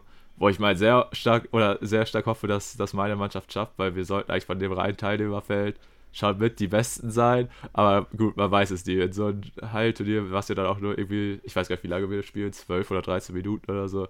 Es kann natürlich viel, auch viel schnell irgendwas passieren und auf einmal ist man trotzdem irgendwie ausgeschieden oder so. Aber ja, ich bin da eigentlich ganz guter Dinge, dass das funktionieren sollte. Wie gesagt, ich zocke eigentlich ganz gerne in der Halle, wenn ich da vielleicht auch nicht der äh, begabteste für bin, weil kennt man natürlich auch viele, die dann so in der Halle sind, das sind meistens so diese absoluten Edeltechniker oder so. Aber Und da siehst ja, du dich nicht. Ich hab, nee, tatsächlich eher nicht, aber ja, trotzdem macht es eigentlich immer ganz gut Spaß und ja, einfach ein bisschen da noch ein bisschen ausbauen und so, weil gerade jetzt auch, äh, wir, haben, wir starten Ende Januar auch wieder mit der Wintervorbereitung und so. Also, ach, Vorbereitung ist halt auch einfach immer so eine Qual. Und da muss dann echt diese, diese, dieses Geile an der Halle muss man vorher noch mal mitnehmen, um das richtig zu enjoyen. Und dann muss man sich halt wieder durch die Wintervorbereitung quälen. Aber ja, steckst du nicht drin, deshalb musste das machen und sich jetzt halt einfach das da morgen noch ein bisschen enjoyen. Und ja, dann geht's halt wieder, dann geht die etwas härtere Zeit wieder los mit Vorbereitung, mit den ganzen Läufen und so. Und das ist ja auch sowas. Ey, ich habe echt so keinen Spaß an ganz normalen, äh, ja, Laufen gehen, Joggen, wie, wie immer man das nennen will. Und das muss man natürlich irgendwie machen, aber es ist so ein Unterschied, ob du jetzt beim Fußball, scheißegal ob in der Halle oder beim Training oder was weiß ich, oder halt auch ich denke, das wird in jeder anderen Sportart so sein. Es ist was total anderes, äh, wenn du da irgendwie einen Ball hinterherläufst oder irgendwelche Übungen machst und dabei dich bewegst, als wenn du einfach nur so stumpf in der Gegend rumläufst. Das finde ich ist auch so was total Interessantes, was halt bei mir zumindest so ist. Aber ich glaube, das haben viele, so dass die am Laufen per se nicht unbedingt Spaß haben, aber sobald irgendwie ein Ball oder so im Spiel ist, da äh, ist das auf einmal ein bisschen was anderes. So, ich weiß nicht, wie, wie war das bei dir früher? Du hast ja auch schon mal ja, eine Fußballerkarriere erlebt. Ja, genau das Gleiche. So stumpfes Laufen an sich. Ja, weiß ich nicht. Es passiert halt so quasi immer das Gleiche. Du läufst halt geradeaus. So, und das, das war's. Aber sobald, sobald ein richtiges Spielgerät dabei ist, war bei mir auch immer, okay, jetzt anderer Modus, jetzt, jetzt geht's rund. Ne? Also ja, kann ich absolut nachvollziehen. Ist, ja, aber ist ja jeder Sportler, denke ich, so. Sobald das Spielgerät dabei ist, ist es einfach was ganz anderes und dann, dann hast du auch deutlich mehr Spaß dran. Ähm, ja, auf jeden Fall. Aber deswegen auch Respekt an jeden, der wirklich sagt, so, ich gehe gerne laufen. So, das ist irgendwie meine sportliche Aktivität. So, ich gehe nicht ins Gym, ich mache keinen Vereinssport oder so, ich gehe laufen. Also ist für mich halt ein absolutes Mysterium, wie das Leute, also wie das so deren Main-Sport sein kann. Aber ey, Respekt an euch. Ja, also ich glaube, die Leute, die das machen, bei denen ist dann auch wirklich so, so ein bisschen so der Aspekt, so du bist viel an der frischen Luft und so. Ja, ich meine, ist ja schon ein deutlicher Unterschied, ob du jetzt irgendwo in, im Wald oder so laufen gehst oder irgendein Sportpark oder so, wo du in der Halle dann deine, deine Runden drehst. Ich glaube, da spielt das dann eben schon so ein bisschen die Rolle, dass du dich dann viel an der frischen Luft bewegst, was du sonst vielleicht nicht machst. Und was jetzt auch ein Unterschied ist zu so einem klassischen Vereinssport, ist, dass du da ja zeitlich komplett flexibel bist. Du hast jetzt keine festen Trainingszeiten, wann du da irgendwo aufschlagen musst. Du kannst dir das da selber ein bisschen einteilen. Ähm, ja, also meins ist es jetzt auch nicht, so irgendwie joggen zu gehen, einfach um halt Bewegung zu haben. Aber so, ja, ich kann schon irgendwo ein bisschen verstehen, warum manche Leute da tatsächlich so richtig invested drin sind. Ja, wie gesagt, also verstehen kann ich es halt auch. Es ist ja eigentlich auch geil, wie du ja schon so gesagt hast, man kann schön nach draußen gehen, in die Natur und so. Also das ist eigentlich schon cool. Nur wie gesagt, für mich war das nie irgendwie sowas. Und ich werde mich jetzt wahrscheinlich auch in der Vorbereitung dann durch die Läufe quasi vorab, die man quasi als Grundfitnessausbildung so machen soll, damit man überhaupt in der Vorbereitung fit ist. Was natürlich gerade auch in so einer Reservemannschaft oder so machen es die wenigsten. Aber ich habe das ja zum Beispiel auch gemerkt, dieses Jahr beim Fußball war ich in der Vorbereitung nicht da, weil ich äh, da ja in Portugal war. Und da dann überhaupt erstmal wieder, du, du stehst ja da beim ersten Training oder so und oder oder auch dann beim ersten Spiel stehst du auf dem Platz und denkst dir so, Junge, ich, ich sterbe hier wirklich, weil du wirklich so gar keine Grundkondition mehr hast. Deswegen, ja, irgendwo ist es halt notwendig und da muss man sich dann ein bisschen quälen. Aber äh, vielleicht ist das ja jetzt sowas, vielleicht wird ja so 2023, vielleicht wird da laufen mein Ding, auch wenn ich es eher nicht glaube, aber schauen wir mal. Ich glaube es auch nicht, dass das dein Ding wird. Ja, deswegen auch sowas als Neujahrsvorsatz oder Ziel oder so komplett unrealistisch. Aber vielleicht, man lässt es auf sich zukommen. Okay. Mir ist tatsächlich gerade noch was eingefallen, worüber ich mit dir im Pod sprechen wollte, was auch Basketballbezug hat. Okay, dann hau raus. Ja, ähm, es geht, also ich würde es ein bisschen als so ein kleines Quiz quasi aufziehen wollen, denn ich bin über einen Spieler, der mittlerweile nicht mehr in der, NBA aktiv ist, diese Woche gestolpert. Und da ist mir was aufgefallen, was ich nicht so direkt glauben konnte. Hättest du Bock, ein bisschen, oder kurz ein bisschen was über NBA History zu machen? Können wir gerne nochmal Ist nämlich jetzt auch nicht so die ganz lange History. Also diesen Spieler, den hast du auch noch aktiv erlebt in deiner Zeit als Fan. Es geht um Marc Gasol. Ich weiß nicht mehr hundertprozentig, warum ich über den gestolpert bin. Aber ich habe so gedacht, warte mal, ist er eigentlich noch aktiv in seinem Club da in Spanien, den er jetzt ja auch selber besitzt seit zwei Jahren oder so? Äh, ja, tatsächlich ist er da noch aktiv. Und ich habe mir mal so ein bisschen seine Accomplishments angeguckt. Äh, da wäre jetzt mal so grob so an dich die Frage, so Marc Gasol, was wird dir so als erstes einfallen, wenn du an den denkst, was so sportliche Leistung angeht? Defense. Defense, okay. Bisschen, kannst Also- du es konkretisieren vielleicht sogar noch ein bisschen? Ich schätze mal, dass er da irgendeine individuelle Auszeichnung erhalten hat. Okay. Was, Vielleicht, Was- ich weiß nicht, ob es da auch so in den Ligen Defensive Player of the Year oder so gibt, aber das wäre jetzt so das Erste, was mir als potenzielle Auszeichnung oder so für ihn einfallen würde. naja, wenn du dir jetzt mal so dein, seine NBA-Karriere anguckst, die ging, warte, ich rechne das mal kurz nach, äh, 13 Jahre. Was würdest du schätzen? Wie oft war der in einem All-Defense-Team? Oh, das ist eine gute Frage. Ich weiß auf jeden Fall, er wurde einmal Depoy. Ja, Das war so das Jahr, wo es auch LeBron hätte werden können, slash sollen. Ich weißt du das Jahr? hab das. Nee, tatsächlich nicht. 2013. Also da. Okay. Boah, der war 13 Jahre. Sechsmal? Ja, da- das ist nämlich das, worauf ich eigentlich hinaus wollte. Ich habe das gesehen und ich war komplett irritiert, wie oft das war, denn äh, sechsmal ist deutlich falsch. Da müsste es deutlich weniger wahrscheinlich sein, weil ich viel mehr. Ja, es ist tatsächlich deutlich weniger. Es war exakt einmal. Lol. Und zwar im, Und dann am besten noch nicht was in sein Depoy-Jahr, oder doch, wie? es war in seinem Deeper, ja. Okay. Aber Das wäre jetzt noch Aber- witziger gewesen. es war das Defense Second Team. Lol. Hä? Okay, aber ich weiß gar nicht, wer war Gab es denn irgendeinen so Spieler, der damals schon quasi so ein Lock war auf der 5 im, im All-Defense First Team? Beziehungsweise. Ähm, ich muss das gerade mal gucken. Wer war das denn 2013? Ich habe so gedacht, wie kannst du denn Deeper werden, wenn du im All-Defense Second Team bist? Das, das hat mich so komplett irritiert, weil es ja eben auch die, diese vielen Stimmen gab, von wegen, ja, also LeBron wurde ja schon so ein bisschen äh, beraubt, ne? Also in dem First Team in dem Jahr waren LeBron, Ibaka, Chandler, Joachim Noah, Tony Allen und Chris Paul. Mir fällt schon mal auf, es sind sechs Namen, was ich interessant finde. Es gab wohl einen Teil zwischen Tyson Chandler und Joachim Noah. Naja. Okay, das, das ist auf jeden Fall sehr interessant, muss ich sagen. Ja, ich, wie gesagt, ich war auf seinem äh, Wikipedia-Artikel, weil ich gucken wollte, ob der jetzt noch äh, aktiv ist für seinen eigenen Verein. Und da habe ich so gesehen, weil da direkt untereinander steht Defensive Player 2013 und All Defensive Second Team 2013. Ich dachte hä? Wieso? Das ist halt tatsächlich echt interessant. Und gerade auch dieser Deeper, ich glaube, der wird halt echt so ein bisschen so unterschätzt, so dass das echt so dieser Award ist, den LeBron halt dann voraussichtlich nie gewinnen wird in seiner Karriere. Und dass er da, also das glaube ich, wird vielleicht irgendwie so später, wenn man so auch über historische Debatten und so redet, dass man halt sagt so, hm, ja, die Auszeichnung hat LeBron halt eben nicht und Jordan schon. Und ja, weiß ich nicht. Also das wird wahrscheinlich nicht am Ende so der Tiebreaker sein, aber ich glaube, da wird sich ein LeBron bestimmt noch das eine oder andere Mal über, äh, ja, geärgert haben, dass er den Award nicht bekommen hat, obwohl er sich den ja zu der Zeit anscheinend wirklich total verdient hat, auch wenn ich da halt noch nicht das Ganze so aktiv verfolgt habe. Ja, ich meine auch aus dem Kopf zu wissen, dass er Zweiter in dem Jahr war bei dem Voting. Und es ist nun mal wirklich dieser eine Award, den er nicht hat, den dafür aber Michael Jordan hat.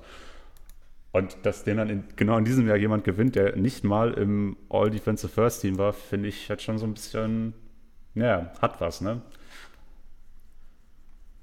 Ja, auf jeden Fall. Also das ist schon irgendwie echt eine, okay, interessante Story. Ich bin mal gespannt, wie viele von den Zuhörern das auch wussten, weil das hatte ich jetzt tatsächlich auch echt so gar nicht auf dem Schirm. So. Aber gerade mit diesen auch Berufungen in so, also All-Defense-Team ist, glaube ich, nochmal schwieriger als All-NBA, aber da habe ich jetzt auch echt gar nicht so auf dem Schirm. Ich glaube, ich könnte dir jetzt noch nicht mal aufzählen, wer alles in den beiden All-Defense-Teams im letzten Jahr war, weil das vergisst man halt tatsächlich echt relativ schnell. Ja, das wollte ich auch sagen. Also das ist auf jeden Fall sehr vergänglich. Und auch der Fakt, dass ein Marc Gasol wirklich nur einmal da drin war in seiner Karriere, fand ich auch ein bisschen wild. Hätte ich jetzt auch niemals gedacht. Also hättest du mich jetzt gefragt, wie oft, hätte ich auch gesagt, so ja, fünf, sechs Mal bestimmt. Aber naja, es war tatsächlich nur einmal das Second Team. Okay, interessant auf jeden Fall. Also hier zum Ende hin nochmal, äh, hat man auch noch mal was gelernt, können die Zuhörer noch mal was mitnehmen. Und ja, hast du sonst noch irgendwie ein Quiz oder so? Nee, Oder diesmal nicht, ja, wollen wir dann für heute? Okay. Wollen wir das vielleicht mal einfüllen, so dass das äh, History-Quiz am Ende, ist das jetzt unser Ding im Jahr 2023? Können wir machen. Ist eigentlich auch so ein ganz cooler äh, ja, so ganz cooler Wechsel, wenn du erst halt so aktuellen Basketballbezug hast, dann irgendwie vielleicht ein bisschen off-topic einstreust und am Ende noch so ein bisschen was, ja, den Zuhörern quasi noch mal so, äh, so was mitgibst, so, dass sie am Ende noch mal mitraten können oder so und vielleicht, falls sie es dann nicht wussten, noch mal was mitnehmen können. Ja, doch, das klingt auch eigentlich nach einem ganz stabilen Programm. Also haben wir hier quasi hier jetzt live in der Episode unseren neuen Programmplan für das Jahr aufgestellt. Ja, quasi schon. Wahrscheinlich haben wir es bis zur nächsten Aufnahme schon wieder komplett vergessen. Wann auch immer die sein wird. Eben, genau, das ist nämlich das Problem. Wer weiß, wann die sein wird. Aber ja, schauen wir mal.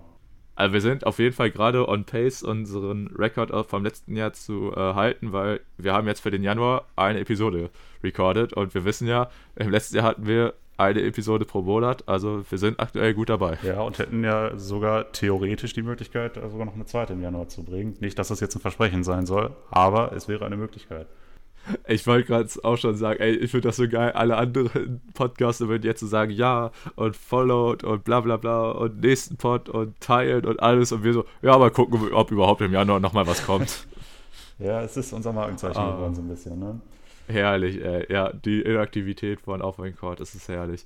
Ey, ich weiß nicht, kommt es jetzt überhaupt noch so authentisch, wenn ich jetzt noch irgendwie so de, diese typischen Schlussworte sagen mit der Bewertung und Follow und Rezension und hast du nicht?